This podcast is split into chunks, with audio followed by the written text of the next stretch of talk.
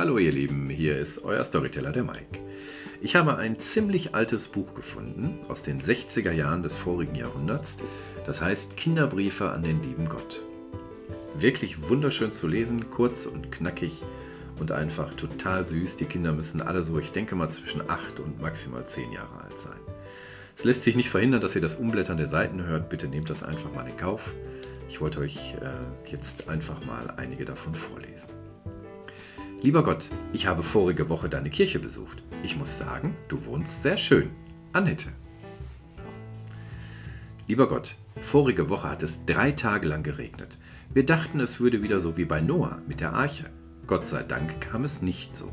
Ich bin froh, weil man ja von allen Dingen nur zwei mitnehmen durfte. Du erinnerst dich, wo wir doch drei Katzen haben? Tschüss für heute. Renate. Lieber Gott, am Freitag fahren wir für 14 Tage in die Ferien. Wir sind dann nicht in der Kirche. Hoffentlich bist du noch da, wenn wir wiederkommen. Wann nimmst du deine Ferien? Auf Wiedersehen, dein Roland. Lieber Gott, dein Buch ist sehr spannend. Ich mag Abenteuergeschichten gern. Du hast tolle Einfälle. Ich möchte gern wissen, wo du die her hast. Dein Leser Karl. Lieber Gott, ich möchte gern die folgenden Sachen haben. Neues Fahrrad, einen Chemiekasten, Nummer 3 einen Hund, eine Filmkamera, erstklassige Handschuhe für einen Torwart. Wenn ich nicht alles kriegen kann, so möchte ich wenigstens so viel wie möglich. Viele Grüße, dein Erich. PS, ich weiß, dass es keinen Nikolaus gibt. Lieber Gott, die Kirche ist ja ganz in Ordnung, aber die Musik, kannst du nicht ein paar neue Lieder machen? Dein Freund Bernhard. Lieber Gott, sind Jungen besser als Mädchen? Ich weiß, du bist ein Junge. Sei fair. Deine Gisela. Lieber Gott, möchtest du nicht noch mehr Geschichten schreiben? Wir haben schon alle gelesen, die du da geschrieben hast und fangen wieder von vorne an. Dein dich liebender Hans Christoph.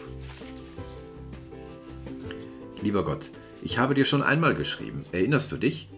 Siehst du, ich habe gehalten, was ich damals versprochen habe, aber du hast mir immer noch nicht das Pferd geschickt. Wie steht's damit? Ludwig. Lieber Gott, war es für dich auch so schwer, als du das einmal eins lernen musstest? Gibt es da keinen anderen Weg? Ich weiß, dass du mich verstehst. Darum schreibe ich an dich. Herzlich, dein Thomas. Lieber Gott, ich bin sitzen geblieben. Das habe ich aber nicht verdient. Warum hast denn du das zugelassen? Willi.